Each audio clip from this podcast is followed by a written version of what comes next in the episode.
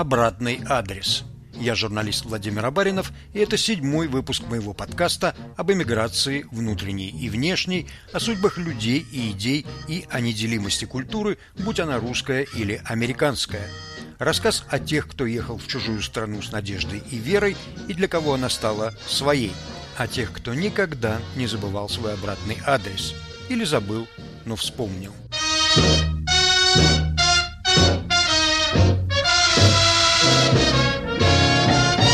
второй половине 20-х годов в творческой биографии главного режиссера Московского камерного театра Александра Таирова начался американский период. Он впервые на советской сцене поставил подряд три пьесы Юджина О'Нила. Постановки пользовались успехом, и Таиров решил продолжить американскую серию спектаклем по пьесе Софи Тредуэлл «Машиналь». На премьеру была приглашена автор пьесы. Софи Тредуэлл приехала в Москву в мае 1933 года. Надо полагать, не последнюю роль в приглашении сыграли ее симпатии к советскому режиму, но сделать ее своим агентом влияния у советской пропаганды не получилось. Она увидела за фасадом государства рабочих и крестьян страшную реальность.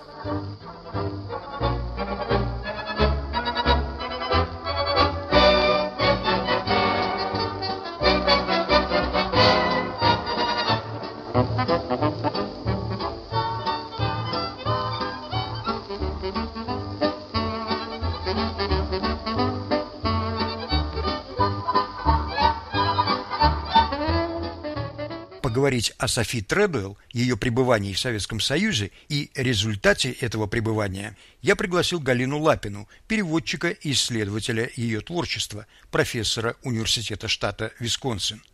Галина Васильевна, кто такая Софи Тредуэлл? Ну, если коротко отвечать на ваш вопрос, кто такая Софи Тредуэлл, то это, конечно, автор пьесы «Машиналь» которая была написана в 28 году, шла на Бродвей. Эта пьеса единственная из 39 пьес, написанных Софи Тредвелл, которая вошла в антологии американской драматургии. Ее называют шедевром, экспрессионистским шедевром. Пьесы о войне между обществом и индивидуумом. Это культовая или знаковая, айконик, да, феминистская пьеса.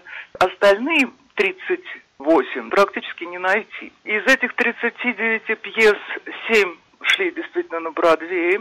Первая пьеса была поставлена на Бродвее в 22 году, и последняя в 41 После э, успеха «Машиналь», действительно успеха, э, потому что она шла не только в Америке, но и в Европе, и в Советском Союзе, поэтому, конечно, она вошла и в историю советского театра, поскольку ее ставил камерный театр Таиров с Алисой Конин главные роли. Ее ставил еще Бен Николаевич Симонов в своем театре, в театре-студии. Но на некоторое время она пропала, Софи Тредвелл, из театра, да, хотя продолжала писать, но на Бродвее ее почти не ставили. Интерес к ней э, снова возник в 90-е годы. В 90-м году в Нью-Йорке Шекспировский фестиваль поставил ее пьесу, опять-таки «Машиналь». И в 93 году Королевский э, Лондонский национальный театр вспомнил э, Тредвелл, и с тех пор снова началась известность этой пьесы и Тредвелл. Но откуда она взялась как драматург? Она очень рано заболела театром, очень рано увлеклась театром. Первый раз была в театре в 6 лет, ее отец привел в Сан-Франциско на спектакль, и с тех пор она мечтала о театральной карьере. В университете она думала, вот закончу университет, поеду в Европу, буду учиться смотреть на европейский театр, поеду во Францию, в Германию. Этого не вышло. Она после университета работала журналисткой, и это очень важно потому что, в принципе, Софи Тредуэлл – это драматург и журналистка. Понять и ее пьесу «Машиналь», и пьесу о России можно только имея в виду, что она написана талантливым драматургом, но еще и очень дотошным и острым журналистом. Интересная такая деталь из ее биографии, когда она соединила свою любовь к театру и журналистскую профессию. Она написала цикл статей о судьбе проституток, которые оказались выброшенными на улицу после того, как в Сан-Франциско закрыли все публичные дома. Она оделась в проститутку и несколько дней ходила по разным благотворительным учреждениям, заведениям, стараясь найти какую-то помощь. Потом написала цикл статей, имевших потрясающий успех, так что они даже были изданы отдельной книжкой. Театр она любила, и когда попала в Нью-Йорк вместе с мужем, муж у нее тоже был журналист, спортивный журналист. В Нью-Йорке она училась в школе драматического искусства, или лаборатория она называлась, Марии Успенской. Это актриса Московского художественного театра, которая после гастролей в Америке осталась в Америке, соответственно, и преподавала открыла эту школу драматического искусства и очень успешно играла. Так что даже в Голливуде ее взяли, даже э, несколько ролей она играла в Голливуде и даже была номинирована на Оскара как второстепенная актриса. Так что Тредвелл была знакома с методом Станиславского и с русским театром, Таиров поставил «Машинель» как антикапиталистическую, антиамериканскую пьесу. Тредуэлл хвалила постановку. В интервью «Вечерней Москве» она сказала «Я здесь, в Москве, в камерном театре, остро почувствовала ужасающую громаду большого бездонного города». В то время как в Америке пьесу «Машиналь» свели к натуралистическому показу личной драмы одной маленькой американской женщины, здесь эту пьесу расширили до пределов социальной трагедии. Нельзя не заметить, что Тредуэлл не говорит о капиталистическом городе, она говорит о большом бездонном городе, которым ведь может быть и Москва.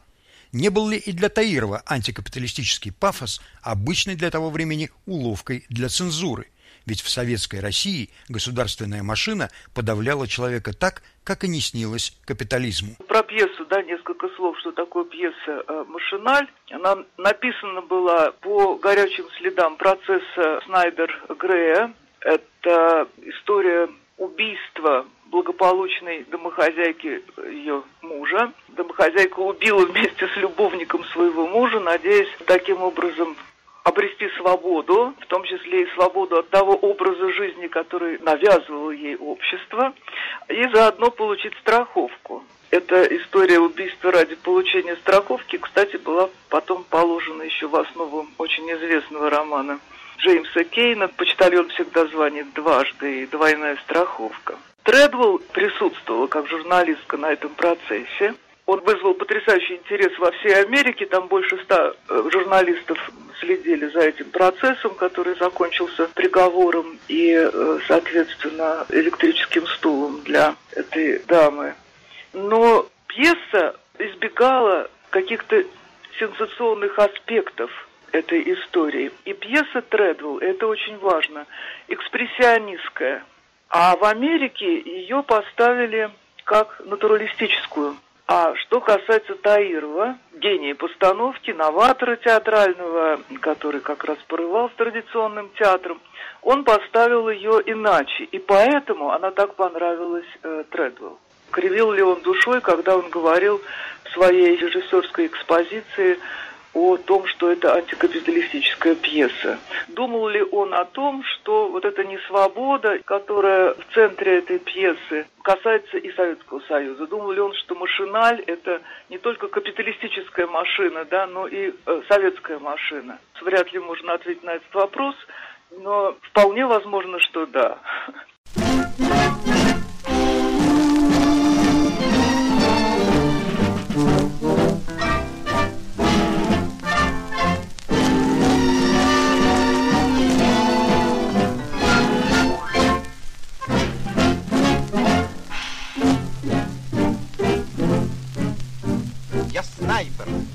Меня во власти. Мишень, секунды, пули, страсть. Но в сердце девушки, к несчастью, Как ни старался, не попасть. Спокойно, четко по приказу. Мишень, побью я сотню сот. Увижу милую и сразу Меня бросает жаркий. Галина Васильевна, что мы знаем о том, как принималось решение о ее приглашении? Она ведь наверняка прошла какой-то идеологический отбор. Тредвелл приехала, с одной стороны, на премьеру своей пьесы по приглашению Таирова, но и кроме того, она, конечно же, приехала на театральную декаду интуриста, как она называлась. Это была первая такая театральная декада 1933 года, первый опыт. Всего будет таких праздников пять. С 33 по 37 год, в эти самые страшные годы, они устроят вот эти праздники, декады театральные. И она была среди 60 других зарубежных гостей. Разве она не была настроена пробольшевистски перед поездкой? Я думаю, что она на самом деле была белой вороной. Вот во всем. Она была феминисткой, но и там она была белой вороной. Она действительно даже как-то первое время поддерживала революцию в семнадцатом году. Она сказала какому-то своему э, корреспонденту, написала, что она большевичка. Он говорит, да какая вы большевичка? Вы скорее аристократка, чем большевичка. Если вам не нравится лицемерие наших э, западных э, всяких воротил, то это не значит, что вы большевичка. Но она везде действительно была белой вороной. И кроме того, вот то, что она была журналисткой, это очень важно. Когда вы читаете пьесу ее про э, Россию, вы понимаете, что там нет клюквы, которую как бы ожидается, потому что она проверяла факты. Это был fact-checking. И она относилась очень критически, строго и серьезно к тому, что она видела. И она была очень чувствительна к несправедливости. Вот если она видела несправедливость и социальную несправедливость, она на нее реагировала.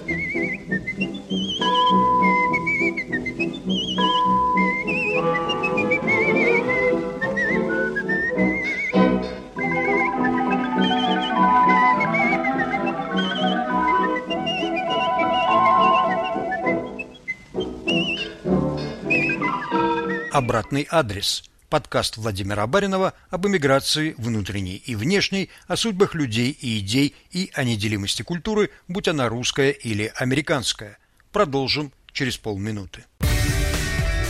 Студия подкастов «Радио Свобода». Писатель Александр Генис, рок-критик Артемий Троицкий, поэты Игорь Померанцев и Елена Фанайлова, историк Мэр Вачугаев – в вашем мобильном телефоне со своими гостями, суждениями, историями и звуками. Слушай на всех подкаст-платформах. Просто надень наушники. Подкасты «Радио Свобода». Галина Васильевна, вот вы сказали «интурист», а ведь это была контора, тесно связанная с госбезопасностью. Мы с вами знаем, что гиды и переводчики при сопровождении зарубежных гостей каждый день писали отчеты, где был, что говорил гость, с кем встречался, что говорили эти встречающиеся, как Тредуэлл удалось ускользнуть из-под надзора. Она знала о наблюдении ГПУ? Да, она об этом хорошо знала, потому что, во-первых, ей, конечно, об этом говорили журналисты. Это очень тоже важный момент э, ее пребывания в Москве, то, что она сблизилась э, с журналистами, нашла с ними общий язык, потому что она была сама журналистка, у нее был очень известный муж журналист спортивный, просто вся Америка его знала, и, конечно, эти журналисты московские тоже. И они ее предупреждали, что у вас будут переводчицы и переводчики переводчики, и все они будут писать э, отчеты и доносы. Она об этом знала. Более того, в ее дневнике напишет, например, я знаю, она агент ГПУ, ну и что мне нечего скрывать. И, видимо, она умела с ними найти общий язык, с этими э, девушками, хорошо образованными и вполне интеллигентными переводчицами. Мы знаем, кто это такие были из э, бывших, да, и какие-то черты их, даже внешности или того, как они одеты были, она использовала потом, когда давала образ своей героини. Конечно, была у них определенная программа, конечно, она ходила э, туда, куда их водили тоже. Там, я не знаю, посещение Кремля обязательно, просмотр, я не знаю, бронепоезда 1469 и так далее. Что касается вот этих незапланированных действительно ее походов, посещение клиники для, как они назывались, клиники для производства абортов, то это не было чем-то из ряда вон выходящим скорее даже поощрялось советскими хозяевами, потому что это было доказательство того, что э, вот СССР первое в мире государство, предоставившее право женщинам на аборт, и это доказательство расширения прав женщин, равноправия женщин в Советском Союзе и так далее. Она была в этой клинике, и она была в вот этих домах для бывших проституток, потому что она была за права женщин, выступала всегда за права женщин, и ей было интересно, как эти права осуществляются в стране, которая начала все эти эксперименты. Среди прочего, Тредл побывала в гостях у Михаила Булгакова. Как она попала в этот дом? Я не могу сказать, кто ее привел туда. Об этом она не пишет. Она вообще в этом дневнике своем пишет очень аккуратно. Старается не называть по фамилии, по имени многих. То есть опаску имела и даже предполагала, что дневник могут прочесть. Да, видимо, она хорошо знала, что нужно опасаться доносов. И это видно даже по тому, что она написала в своем дневнике про посещение Булгаковых. Ходила к Булгакову, квартира, прелестная жена, ужин. И дальше вот такие отдельные, даже не фразы, отрывки фраз. У вас есть машина? Все. Он никогда не выезжал из страны. Его пьесы. Киев, Станислав. Это правда? Голод. Я все знаю. И дальше. Я очень люблю свою жену. Два года. Вот из этого очень короткой записи она действительно записывала как журналистка часто неразборчиво, с большим трудом я разбирала эти записи. Можно как-то попытаться восстановить, о чем они говорили. Но, например, вот этот голод, и я все знаю. В 1932-1933 году был страшный голод на Украине и на Северном Кавказе. Здесь как раз Киев рядом, да, стоит с этой голодом. Говорить о голоде было опасно. Разговор о голоде – это акт контрреволюционный. И поэтому вот это вот «я все знаю» Булгакова, мы не будем об этом говорить, «я все знаю».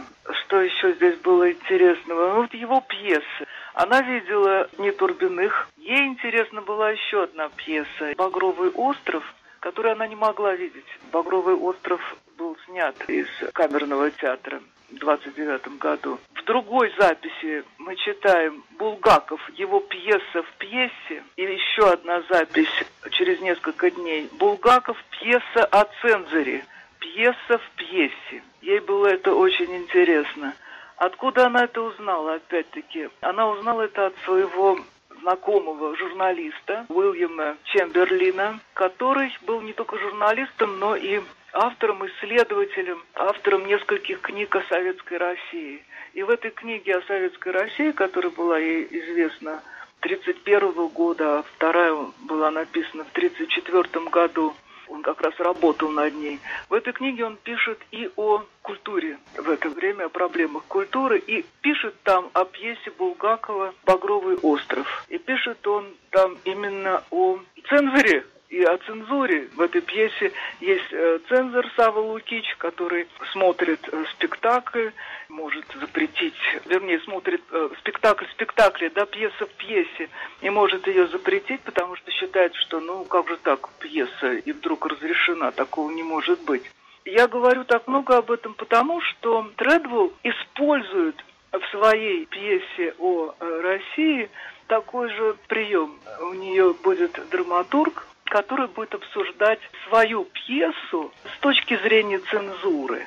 По-моему, это очень был важный у нее и разговор с Булгаковым, и вот важное открытие для нее существование цензуры а, в Советском Союзе. Есть на земле далекий край, где нет ни крик, ни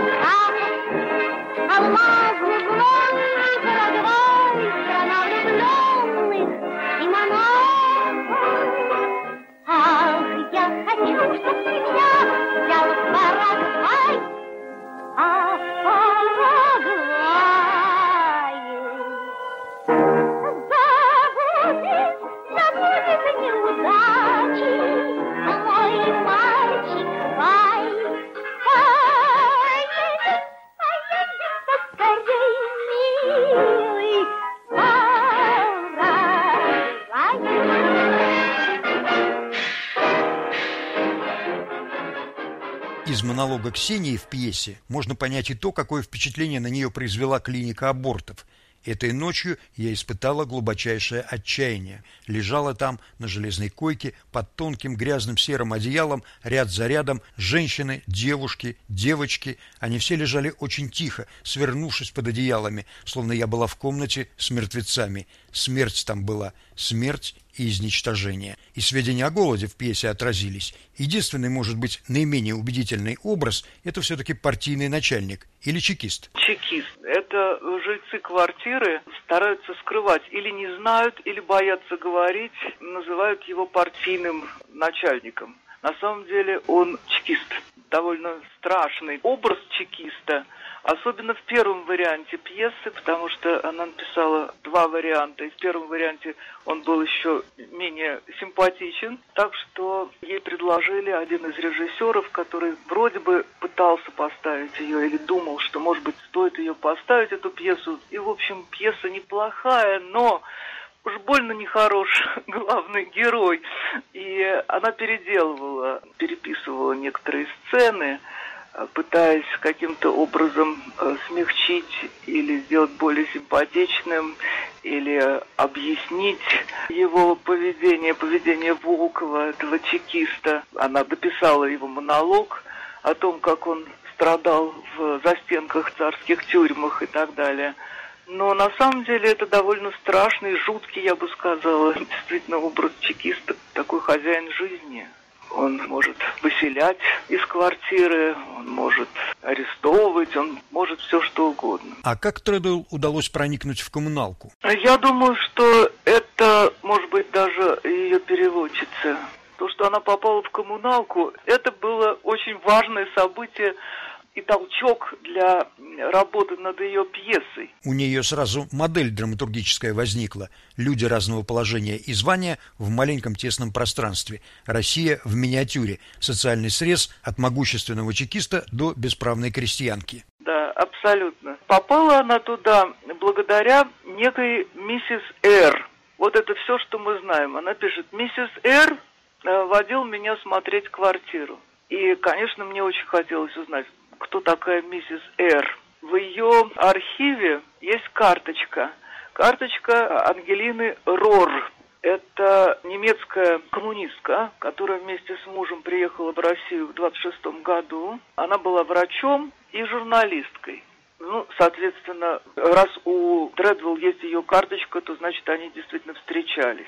Я думаю, что миссис Р. это та самая Ангелина Рор, которая водила ее в коммуналку. И Тредвелл написала, ходила смотреть квартиру, новая, старая, как живет семья в России. Кто-то сорвал пломбу, вселился в комнату, а мы знаем, что у нее в пьесе тоже сорвали пломбу. Клопы, невозможно от них избавиться. Вот все, что она написала о том посещении коммуналки. Кстати, бедная Ангелина Рор потом окажется в лагере. Ангелина Карловна Рор, научный сотрудник биологического института имени Тимирязева и корреспондент нескольких немецких газет, была арестована в июле 41 года по обвинению в шпионаже. Она чудом выжила в ГУЛАГе и после реабилитации в сентябре 57 года получила комнату в московской коммуналке.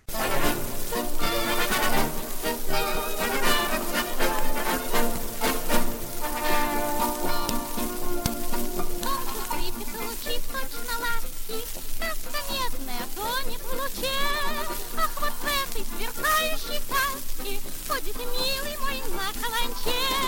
Он пожарник толковый ярый, он ударник такой деловой. Он готов погасить все пожары, но не хочет гасить только мой.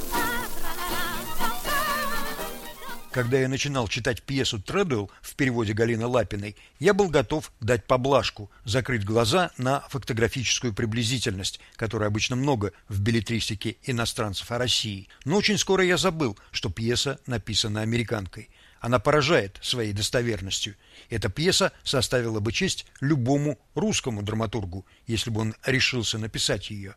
Это касается не только бытовых деталей, но и главного конфликта пьесы, конфликта между гуманизмом, который большевики обозвали абстрактным, и беспощадностью режима, уверенного в своем историческом праве на жестокость. Поразительно и то, что автор почувствовал и сумел показать в пьесе, как яд новой идеологии проникает в души людей и превращает их в то, что Александр Зиновьев десятилетия спустя назвал Homo советикус. Только человек, лично вдохнувший смрад коммуналок, мог написать фразу, которую в пьесе произносит ее героиня Ксения «Вся Россия пропахла тюрьмой». Галина Васильевна, что произошло с этой пьесой дальше? Она предлагала ее Бродвею? Написала очень быстро ее. В самом начале 1934 года она уже отдала эту пьесу своему агенту, который пришел в восторг. Сказал, что пьеса великолепная, что она лучше всего написанного до того Тредвелл, что ее ждет успех, что она произведет большое впечатление, и что если так, как она написала эту пьесу, она будет продолжать писать дальше, то будущее прекрасно. Это было в феврале, и уже через пару месяцев он сказал, что похоже, что ее не будут ставить. Всех напугала ее тематика, как он сказал. Обращался он и к актерам, и к режиссерам, и к продюсерам, и в том числе к режиссерам, поставившего машинально Бродвей, и к театральным критикам. Все они в один голос говорили, что они не будут ее ставить, что с ней никто не захочет иметь дело, потому что в этом случае их сочтут политическими реакционерами. Единственный актер и режиссер, который сказал, что вот может быть что-то из этого выйдет, такой был Томас Митчелл, но он просил ослабить то, что он назвал пропагандой в этой пьесе. Вот как раз ослабить и немножко очеловечить, и сделать более симпатичным образ этого чекиста Волкова. И тут она попыталась что-то переделать, но ничего из этого все равно не вышло. Конечно, для нее это был большой удар. Я боюсь, что она вообще сломала ее. Это неудача.